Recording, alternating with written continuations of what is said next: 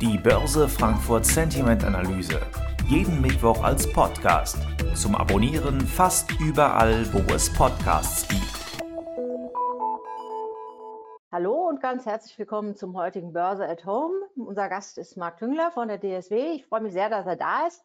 Und wir sprechen jetzt in der nächsten halben Stunde, je nachdem, wie viel Sie auch fragen, ähm, über ein Thema, das mir als Social Media Beauftragte, Verantwortlicher auch besonders am Herzen liegt, mhm. nämlich Meme-Aktien, also über soziale Netzwerke gepushte Aktien.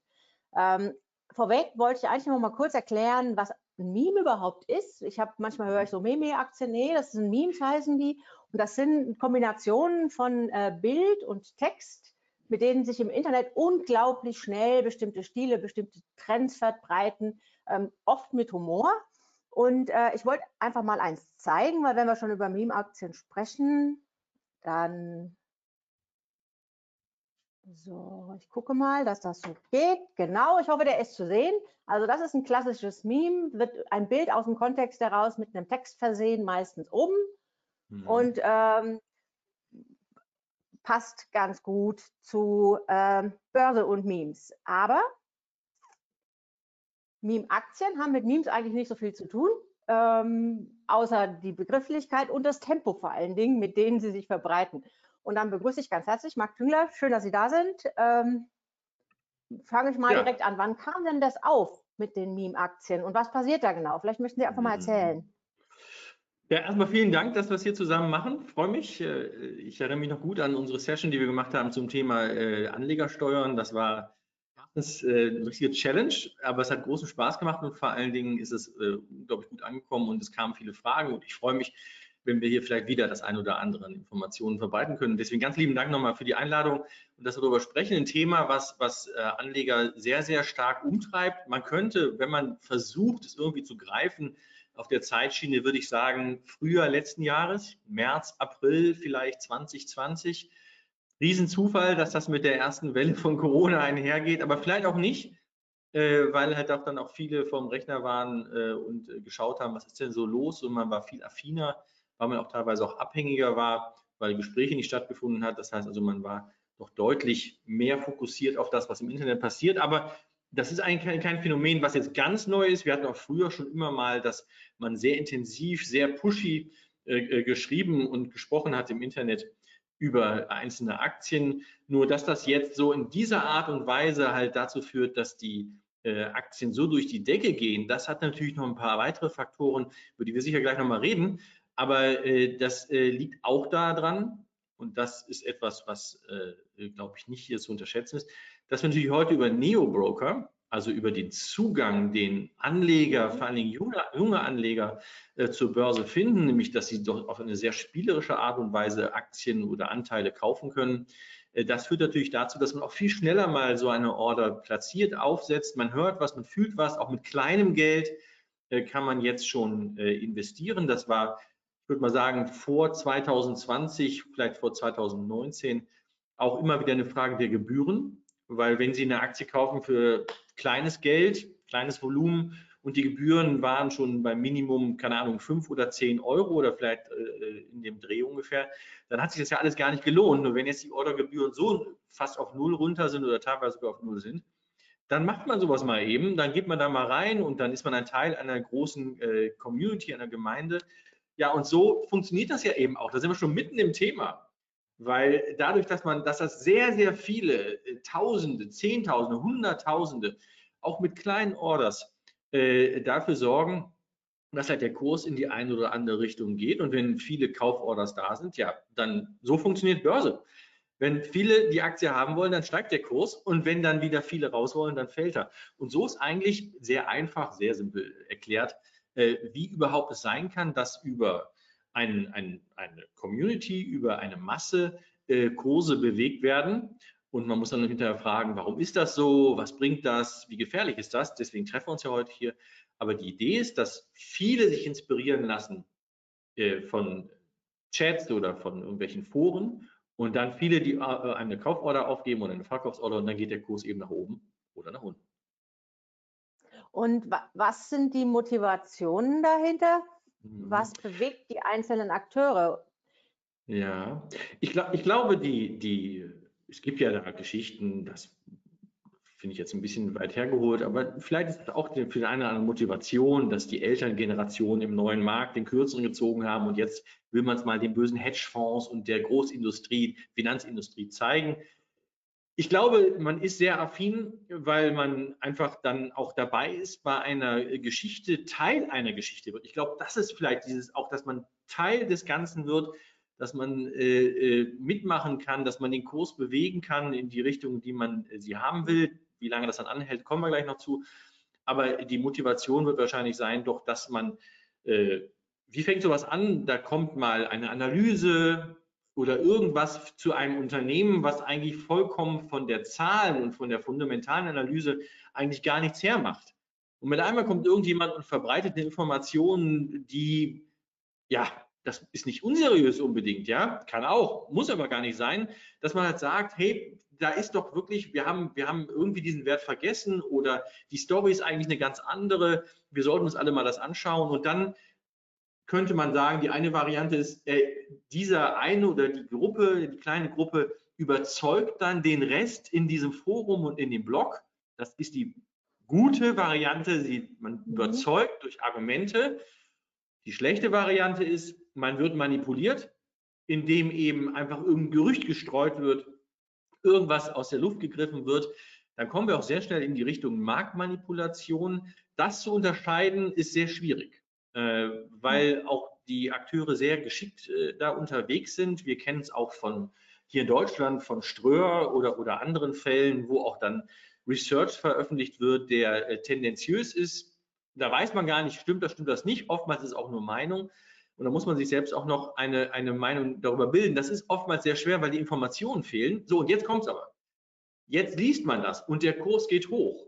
Man sieht, es funktioniert. Vielleicht hat er ja doch recht, da will man dabei sein. Mit kleinem Geld tut es nicht weh. Mhm. Und wenn das ein oder zwei machen, ist das total egal. Aber wenn das jetzt Zehntausende machen, dann wird das eine selbsterfüllende Prophezeiung. Und äh, das Risiko ist in dem Augenblick auch relativ gering. Und deswegen, weil es ja auch ein paar Mal schon funktioniert hat, wird es beim dritten, vierten, fünften Mal wieder funktionieren. Eigentlich eine sichere Sache, bis eben, und das ist das Problem, bis eben dann vielleicht die Stimmung dreht. Und dann geht es aber leider auch manchmal wieder genauso schnell bergab, wie es bergauf gegangen ist. Das legt ja die Vermutung nahe, dass es nicht, wie Sie gesagt haben, nicht immer, aber in Teilen sicher auch von Anfang an getriggert ist. Also dass jemand, da spricht man ja dann von Frontrunning, dass jemand sagt, ich versuche da eine Meldung zu platzieren in irgendeiner mhm. Form, auch nach Möglichkeit, dass die nicht stimmt und ja. äh, versucht dann eben zu verkaufen, wenn der Zug losgelaufen ist. Ja, ich, ich, glaube, liebe Frau Vogt, das ist so ein bisschen etwas, wo, wo wir beide keine Lösung finden werden, selbst wenn wir uns die einzelnen Fälle angucken, GameStop, AMC und so weiter, das können wir gleich noch vielleicht tun.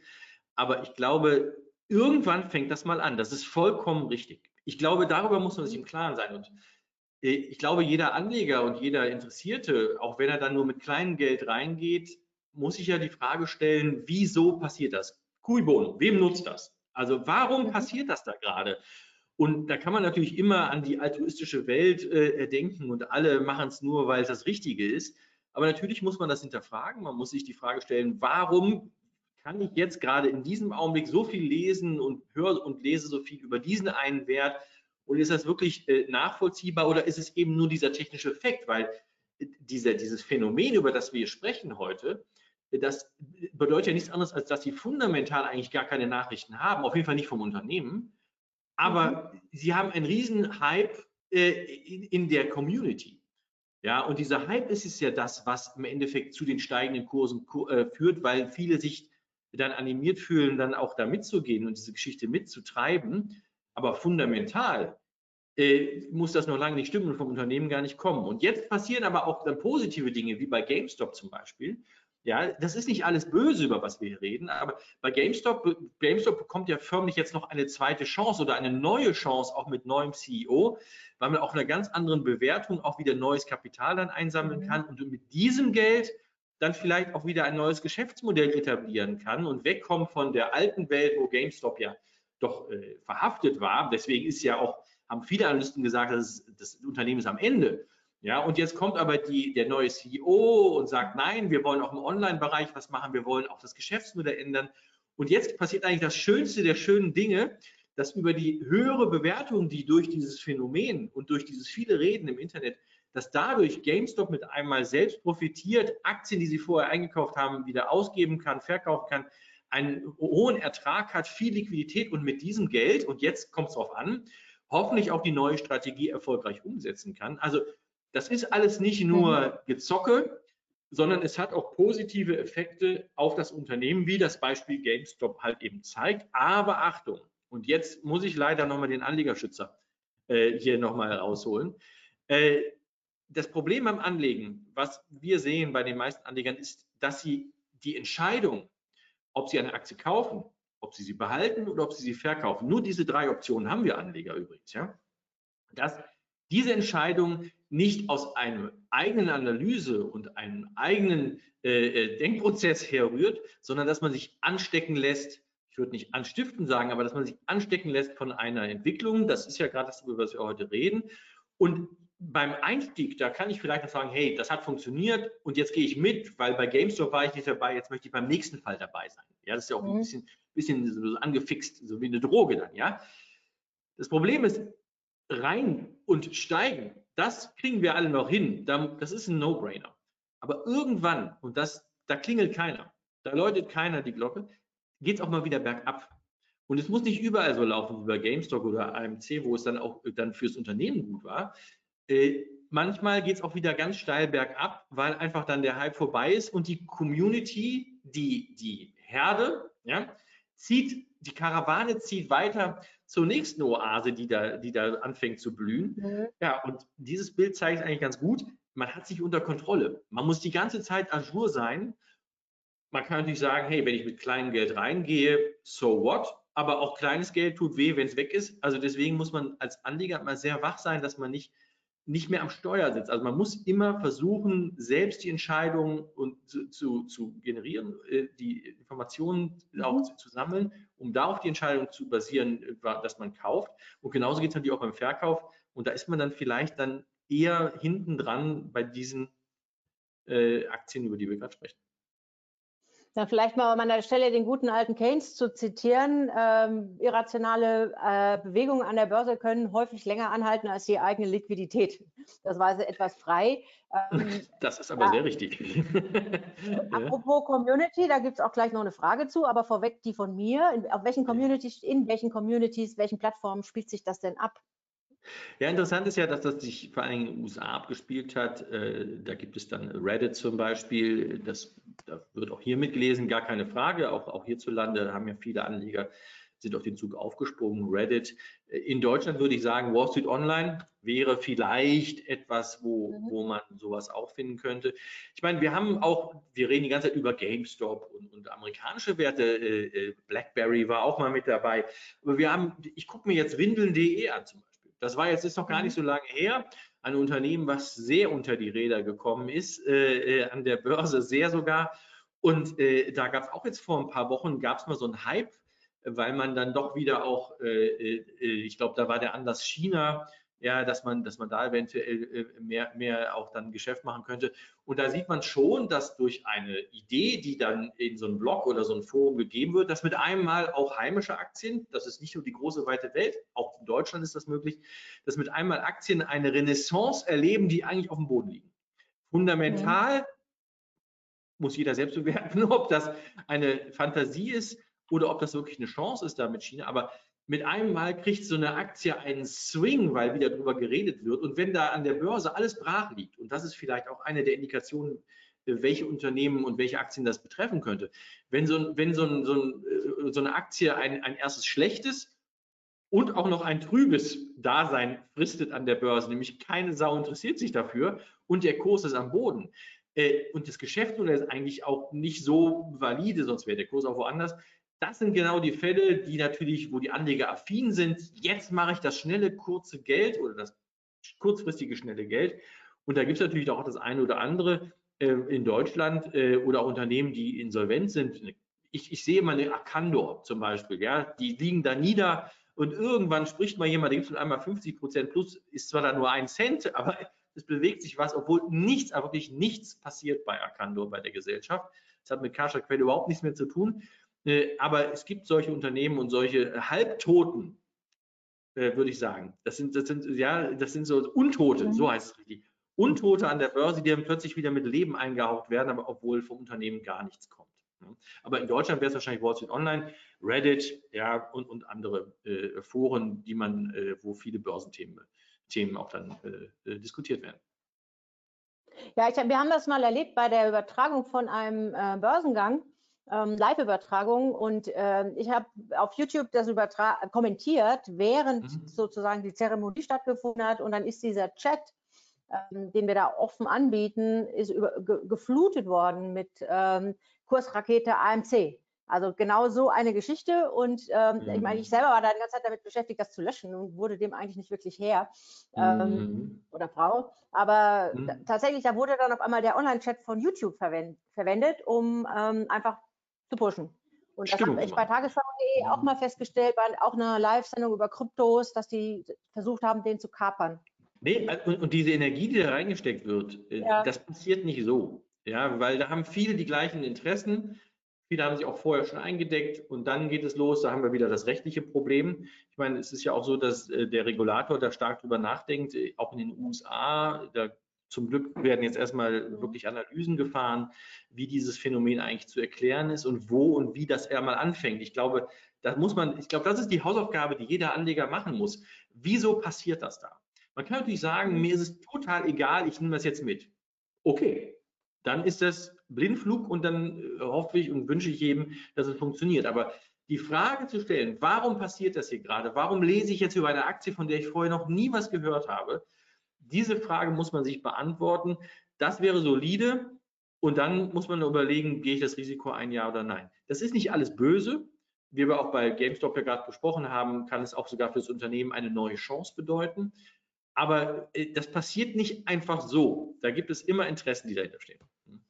Mhm. Und genau da gab es jetzt eine Frage zu, die Sie auch schon so ein bisschen beantwortet haben, aber ähm, weil wie, wie, unterscheiden sich denn dann Börsenbriefe, die ja auch Aktien empfehlen? Wie kann man das erkennen? Das ist ja so ein bisschen die Frage, die danach kommt. Ähm, mhm. also ich glaube, die gesamte dieses Phänomen, über das wir sprechen, ist nur möglich über das Internet und über diese Masse letztendlich, die wir bekommen. Wenn man so möchte, dann finde ich eigentlich den Vergleich mit dem Börsenbrief gar nicht schlecht. Da werden auch, nicht immer, aber oft auch äh, Ideen dahinter stecken, warum es sinnvoll ist, dass gerade diese Aktie jetzt steigt. Ich will nicht sagen, dass da Leute sich vorher eingedeckt haben. Gott bewahre. Äh, dann haben wir wieder ein rechtliches Thema. Aber natürlich ist es, ist es praktisch ein selbstgenerierender, selbst sich befruchtender Börsenbrief. Das ist schon vollkommen korrekt. Nur, dass es eben nicht so heißt. Es ist halt ein Forum. Und äh, mit einmal pflanzt jemand die Idee da rein ins Forum, dann ins Gehirn der Leute und mit einmal befruchtet sich das gegenseitig und diese Welle läuft dann los. Eigentlich eine tolle Sache. Und das Schöne daran ist, und da haben wir noch gar nicht gesprochen, es gibt ja noch, wir haben am Anfang über Motivation gesprochen.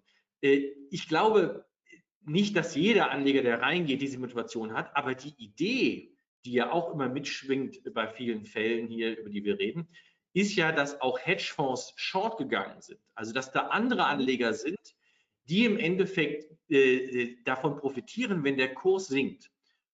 Und das kommt ja nochmal on top äh, als Motivation dazu und auch sicher als Spaß und in der Gruppe spielt das eine große Rolle, dass man endlich mal diesen bösen Hedgefonds einen auswischen kann und dass dadurch, dass der Kurs steigt, die Wette der Hedgefonds, nämlich dass der Kurs fällt, dass man unten die Aktien wieder kaufen kann, um zu liefern, dass das äh, ins Gegenteil ge, äh, gedreht wird, dass der Hedgefonds sehr unter Feuer kommt, haben ja auch der eine oder andere schon ordentlich Federn gelassen und dass durch einen äh, Short Squeeze sogar die Hedgefonds gezwungen sind, obwohl der Kurs schon gegangen ist, durch ihre, sie müssen sich dann eindecken mit den Aktien, sie müssen dann kaufen zu einem hohen Kurs, das führt nochmal zu einer, nochmal zu einer Rakete in dem Kurs. Und so führt es dazu, dass der alle nochmal profitieren und die Hedgefonds sehr viel federn, sehr viel Geld lassen. Und dann ist natürlich die Community oben auf, weil sie natürlich jetzt den Hedgefonds gezeigt hat. Das bringt der Community erstmal gar nichts, aber man kriegt nochmal durch, durch den Short Squeeze, wir kennen das bei uns hier von Volkswagen vor Ewigkeiten, ich glaube 15 Jahre oder sowas in der Ecke, ja, als der Volkswagen-Kurs mal auf 1000 hochgegangen ist. Da waren Shortseller, die mussten in einen steigenden Markt hinein, mussten die wieder eindecken mit Aktien, weil sie die liefern mussten zum Termin. Und das führt nochmal zu einem, zu einem Kauforderflut. Und zusätzlich zu dem eh schon gut laufenden Kurs kamen nochmal dann die Hedgefonds, die kaufen mussten und das lässt so einen Kurs explodieren. Das macht natürlich wahnsinnig Spaß. Äh, muss ich ganz ehrlich sagen, ein lachendes, ein weinendes Auge, auch bei mir da ganz klar, sogar das weinende Auge äh, ist dann relativ trocken sogar, weil man eben dann die, die short gehen und die, die wollen, dass das Unternehmen untergeht, dass man denen einen auswischen kann. Das ist eine schöne Motivation. Äh, aber Achtung, das kann auch mal nach hinten losgehen. Ja, jetzt mal abgesehen von dem äh, sehr, sehr wichtigen Hinweis, dass wir ja alle nicht wissen, wann an dieser Kursrakete das Benzin ausgeht, ähm, kann überhaupt, das ist ja ein bisschen Armdrücken. Ja, das wirkt so wie ein bisschen Armdrücken. Man versucht äh, sich als Masse gegen die vermeintlich Großen, also vermeintlich jetzt in Anführungszeichen, mhm. vermeintlich Großen zu äh, positionieren.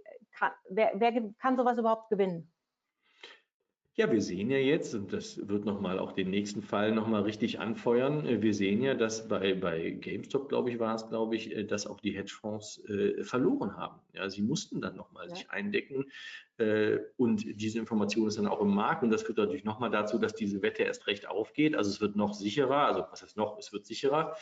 Und äh, im Endeffekt muss man sagen, die Privatanleger haben hier mit ihren Orders die Hedgefonds an der, anderen, an der einen oder anderen Stelle schon in die Knie gezwungen. Also das Spiel hat funktioniert.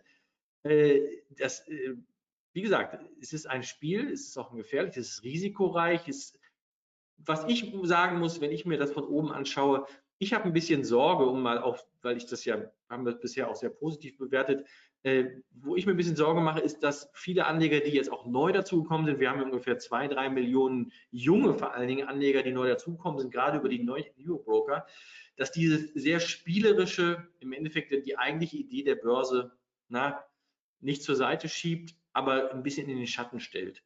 Und dieses mhm. Mal irgendwo reingehen, die, die, diese, diese Motivation, über die wir gerade gesprochen haben, so positiv dann vielleicht für den einen oder anderen ist, das ist ja nicht Börse das ist nicht Anlegen. Da wird die Börse im Endeffekt genutzt als Plattform, aber das ist nicht Anlegen, das ist nicht Börse. Börse ist zum, dafür da, dass äh, Unternehmen sich finanzieren können. Bei GameStop hat es geklappt, bei AMC, äh, das wird nicht überall klappen, aber die eigentliche Idee ist ja, dass über die Börse, über Börsengang Geld reingeholt wird und dass dann die Aktie noch gehandelt werden kann äh, und angelegt wird. Das ist, würde ich jetzt gar nicht unbedingt sagen, dass es Anlegen ist. Also ob das noch in die Kategorie Anlegen passt, ich glaube, dafür ist es deutlich deutlich zu kurzfristig und auch zu risikoreich.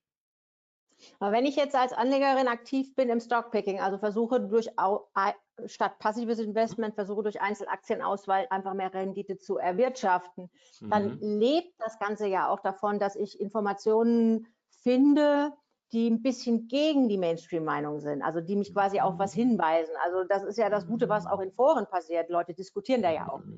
Also mhm. sie, sie machen ja irgendwie so ein bisschen beides, ja.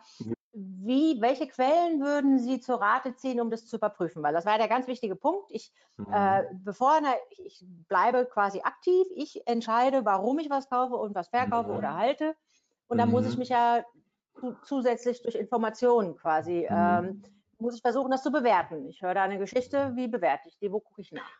Ja, also eigentlich ist ja die Idee, dass ich immer originär, egal ob bei diesen Aktien oder bei allen anderen Aktien oder auch äh, Anlageideen, dass ich immer an die originäre Quelle gehe, um mich zu informieren.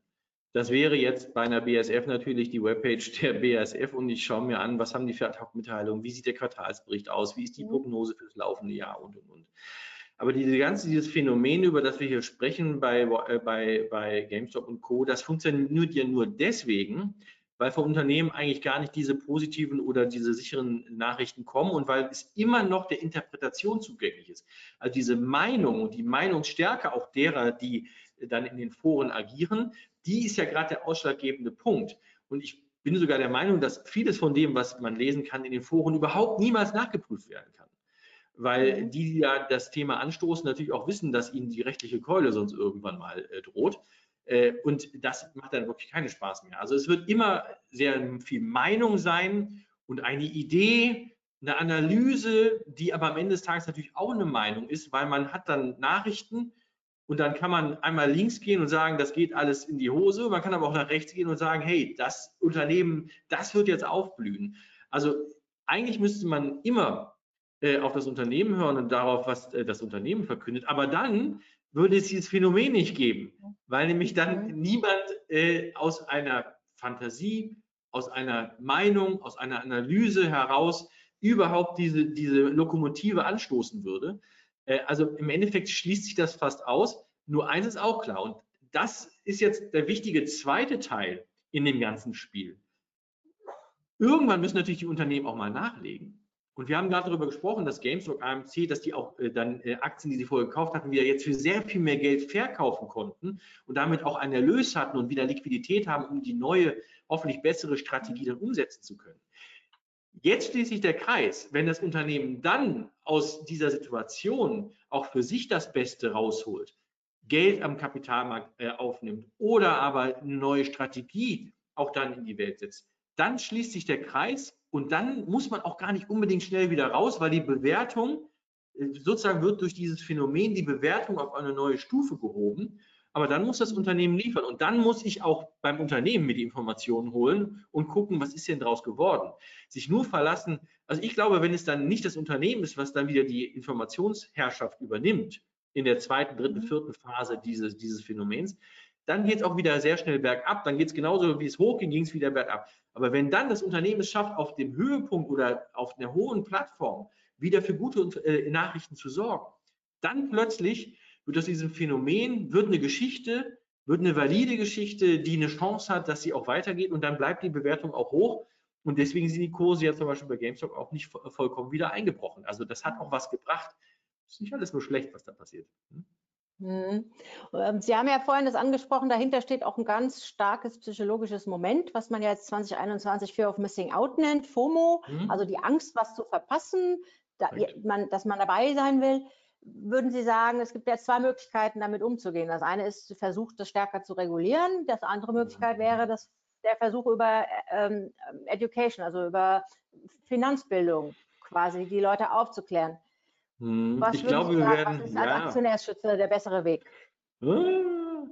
Ich glaube, wir kriegen es nicht gefangen. Äh, das ist jetzt gar nicht resignativ. Das ist überhaupt nicht, das, das äh, meine ich gar nicht. Äh, ich habe da jetzt kein, kein schlechtes Gefühl oder so. Ich glaube, wenn wir es schaffen, dass sich jeder Anleger, sei er jung, alt oder mittelalt, darüber im Klaren ist, dass er eine Strategie braucht, eine, ich nenne es mal ein, ein Grundgerüst dessen, was er eigentlich machen will das ist langfristig, vielleicht ist es auch nicht langfristig, aber auf jeden Fall, dass jemand eine Idee hat von dem, was er tut und da auch am Steuer ist und deswegen die Nachrichten verfolgt, und zwar die Nachrichten des Unternehmens mhm. oder der Branche, in der man ist. Und dann gibt es immer noch, ich nenne es mal Spielgeld, mit dem man vielleicht solche Sachen, weil man Spaß, Freude mhm. oder Zufriedenheit äh, damit verbindet, dann ist das gar nicht schlecht. Ich glaube, das Problem, was wir haben, ist, es kann zu einer Droge werden. Weil wie bei allen Dingen, die dann beim ersten, zweiten Mal funktioniert haben, heißt es lange nicht, dass das beim dritten, vierten Mal funktioniert. Ich bin noch mal gespannt, da sind äh, die Dinge am Laufen, ob es da eine regulatorische Maßnahme gibt in den USA oder äh, vielleicht auch äh, hier in Europa, in Deutschland.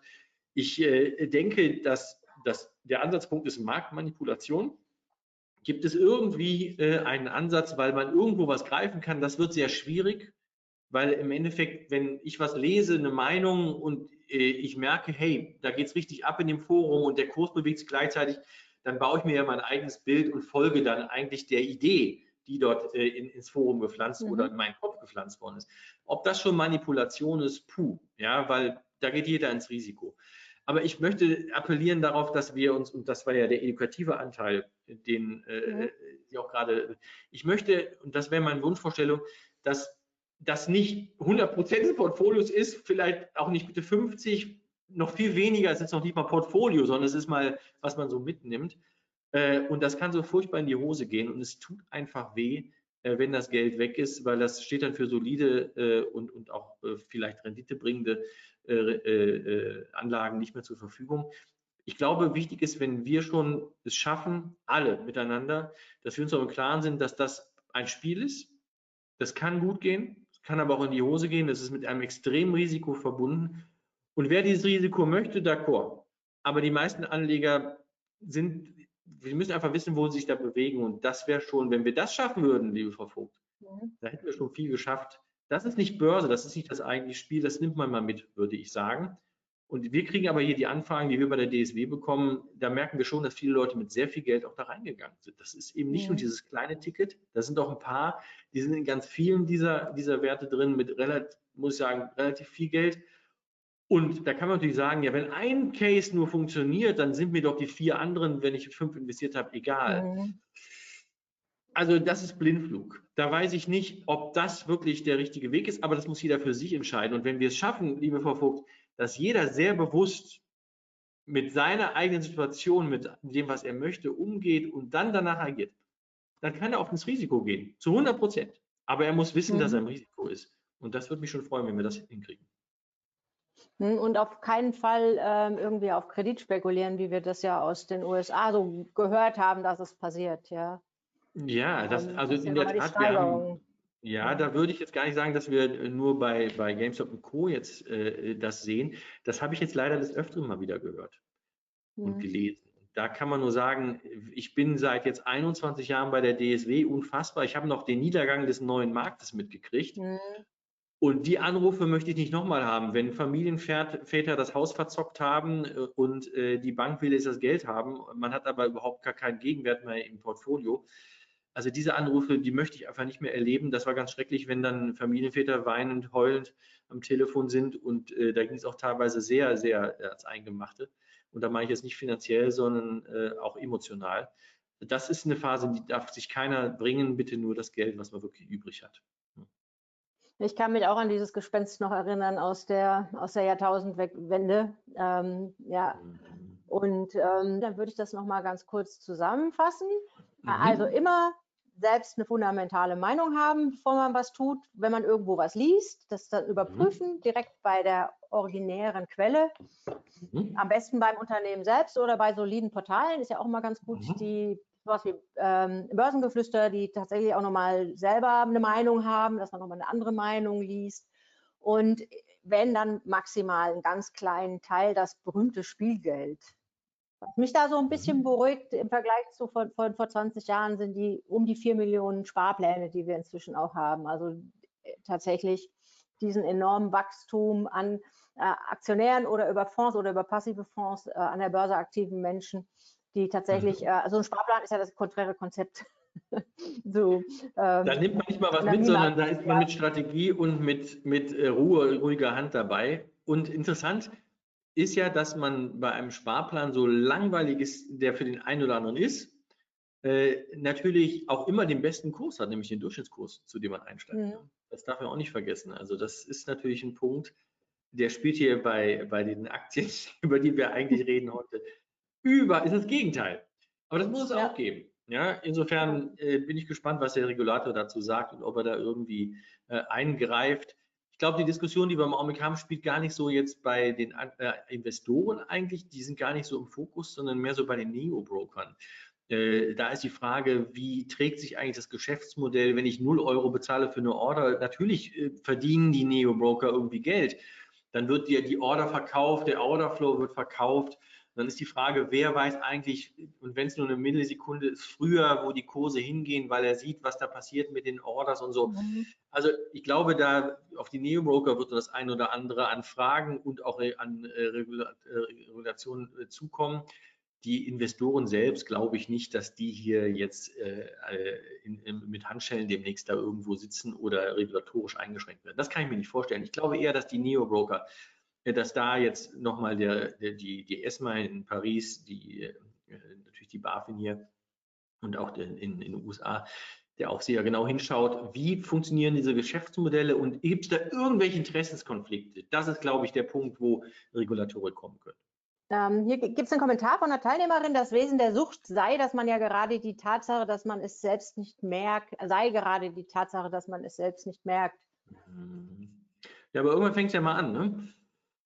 Also ich glaube, dass wenn es dann funktioniert hat, ich meine, das äh, ist, ist, ist wirklich, es hat, es hat was von, von Sucht und von Droge dann. Äh, ich glaube, da, das Problem ist, das kann aber nicht sein, dass man erst, wenn man richtig auf die Nase gefallen ist, dann davon wieder abkommt.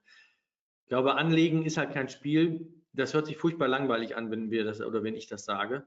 Aber man muss sich darüber klar sein, wo man gerade ist. Ja, Und das, das verlieren viele aus den Augen und denken, das wäre normal, was da passiert und dass der, der kurzfristige Erfolg auch normal ist. Es wird immer Verlierer geben und die Kurse gehen auch dann sehr schnell wieder runter, wenn die Nachrichten, wenn, wenn ich habe es gerade eben gesagt, wenn die Karawane dann zum nächsten, äh, zur nächsten Aktie hüpft, ne, dann, dann geht es da bergauf. Da muss man halt immer mitgehen. Nur das schafft man nicht, weil man nie vorne ist. Man ist immer, man läuft immer hinterher. Ja, und das ist auch gerade nach zehn Jahren Hossa oder inzwischen sind wir ja irgendwie bei 12, 13 Jahren Hossa an den Börsen, äh, gibt es ja auch schon relativ viele Leute, denen gar nicht bewusst ist, dass Aktien auch fallen. Hm. Ja, das hat man ich, jetzt vor ein paar ist, Tagen ja gemerkt, ist, ja. Ja, das ist übrigens ein Phänomen, was wir hatten ja jetzt so mal die letzten zwei Jahre waren jetzt nicht ganz so schön. Wir hatten ja auch diesen Dip jetzt mit Corona, da im März, April.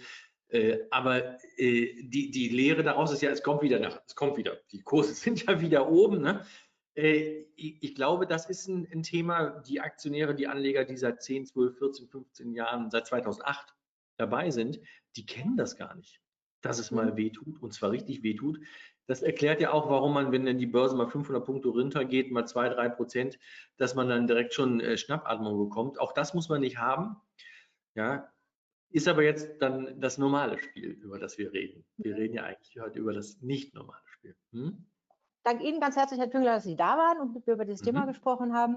Und ich hoffe bald wieder an dieser Stelle und allen Teilnehmern und Teilnehmerinnen hier. Mhm. Und ich wünsche, wer es denn ähm, machen möchte, ausprobieren möchte, wünsche ich viel Spaß auch mit solchen etwas riskanteren Trades. Und immer dran denken, nur kleine Teile. Und viel Erfolg, genau. Immer nur kleine Teile.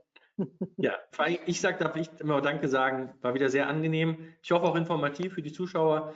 Ich freue mich aufs nächste Mal und alle gesund bleiben, bitte. Dankeschön. Ja? Okay. Danke. Bis bald. Danke. Tschüss. Tschüss. Ciao. Die Börse Frankfurt Sentiment Analyse jeden Mittwoch als Podcast. Zum Abonnieren fast überall, wo es Podcasts gibt.